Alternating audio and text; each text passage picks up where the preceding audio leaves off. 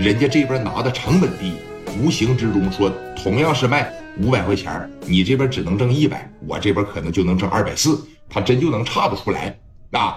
说日子一天一天的就这么过着，老刘就给这哥们儿吧卖了一百多双皮鞋，而且基本上是没有什么售后啊。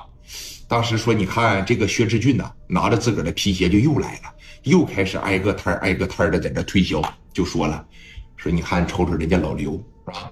同样一天是出十五双二十双皮鞋，你才挣多少钱呢？你才挣个百八十块钱，那有时候挣几十块钱，你说他卖五双皮鞋比你在这盯一天时间挣的都多。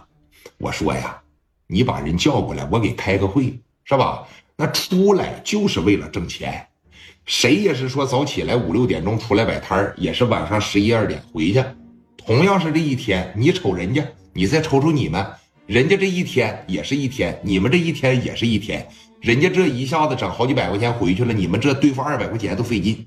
出来做生意呀，我们温州这边有句话，干啥非跟钱过不去呢？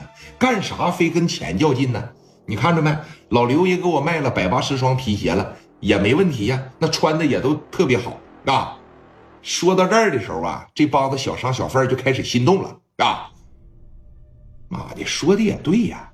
啊你琢磨琢磨，这一天两天十天差多少钱？一个月你跟人老刘差多少钱？这一年差多少钱？你就人老刘这么干啊？明年开两个门市，你等到第三年就能买辆小汽车，就能买个大哥大。你瞅你们，是吧？同样是在这摆三年摊人家吃的五饱六撑，你们一天饿的像狼狗一样，前心贴着后背，自个儿考虑吧。啊，需要的情况下，下午给你们配货。我还是那句话，我这一次啊，用物流拉过来了四五十万的鞋，你们要是卖的好，我以后啊就在这个市场给你们做着供应。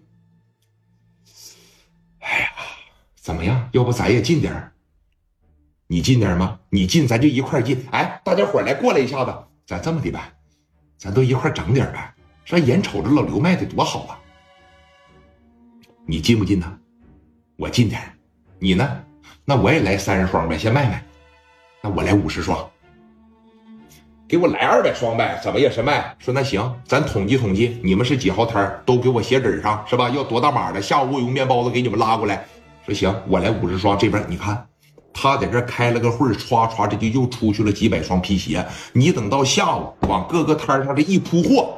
嘎嘎，这就全干火了，甚至说有别的地方啊，专门上这个地方来买这个所谓的温州皮鞋，它便宜呀，真皮的是吧？他那始终有张样品，就说了，你看咱家的鞋揽开了以后，里外全纯皮的，那你就放心购买就完了。别人一双皮鞋十五，咱家一双皮鞋就十块，而且我挣的一点也不少。那人呐，乌泱乌泱就开始抢了，这连续这好几天，得有说半拉月的时间。即墨路这个小市场就得销出去了大几千双皮鞋，那全是这个薛之俊给他们供的货。你算算这小子能挣多少钱？聂磊这边也听着信儿了，那蒋元说了：“磊哥，人家这温州佬是会做生意，是吧？人家那皮鞋他妈从哪儿倒腾的呢？你说这家，你说你当年在广州进的那帮皮鞋花了多少钱？人家花多少钱？这价怎么能差这么多呢？”聂磊当时没说话啊，刘丰玉说了：“哼，你就记得这么一句话啊，便宜呢，指定是没好货，他也就只能给这小商贩供一供了。他这鞋能进大商场吗？啊，他能进特别特吗？他绝对进不去。哎，磊哥，你觉得咱们要是做供应的情况下怎么样啊？”聂磊当时说了：“行是行，但现在时机啊还不是特别的成熟，我在等待一个机会，慢慢来。”挣钱的时候在后边呢啊，怎么的？缺钱了？不缺钱是吧？你说这整天跟着你闲逛吧，说你看苏老板还给开着工资，这心里边挺不得劲的。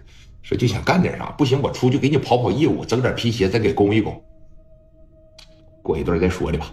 啊，你看聂磊当时就有这个想法了，但是他万万没有想到啊，说这个薛志俊能供货供的这么好。聂磊当时也不知道他这皮鞋有啥问题啊，但是你看。十多天的时间，销售出去了，说大几千双皮鞋，随之而来的就是质量问题了。一开始拿的样品确实是好鞋，包括最一开始给这些人供的也确实是好鞋，但是你第三次、第四次进货，那可就不是好鞋了。那鞋面呢，包括那鞋帮子里边全是拿纸胳膊给你填的啊，面上呢就是薄薄的一层革。那鞋呀，可以说是太次了。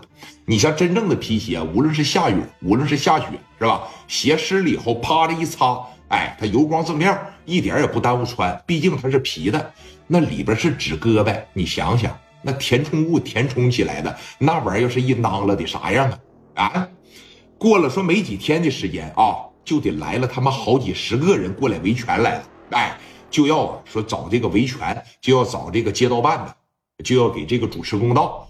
好几十人呐，拿着说在这个市场上买的鞋，那就开始叫唤了。说你们这不卖假鞋吗？啊，我们花了十多块钱，我们花了好几十块钱，我们老百姓一年能挣多少钱呢？你卖给我们假鞋，你瞅瞅这里外村皮是啥呀？我回去这一揽开，里边这全部是纸胳膊吗？啊，你这不骗人吗？你这是咱说实话，搁夹着纸胳膊，你卖给我们这些钱，你拿皮鞋的价格卖给我们，你们这是纯纯的坑人，退货，退一赔三，对，退一赔三，这哇哇这人吧，聚集的就越来越多，就越来越多。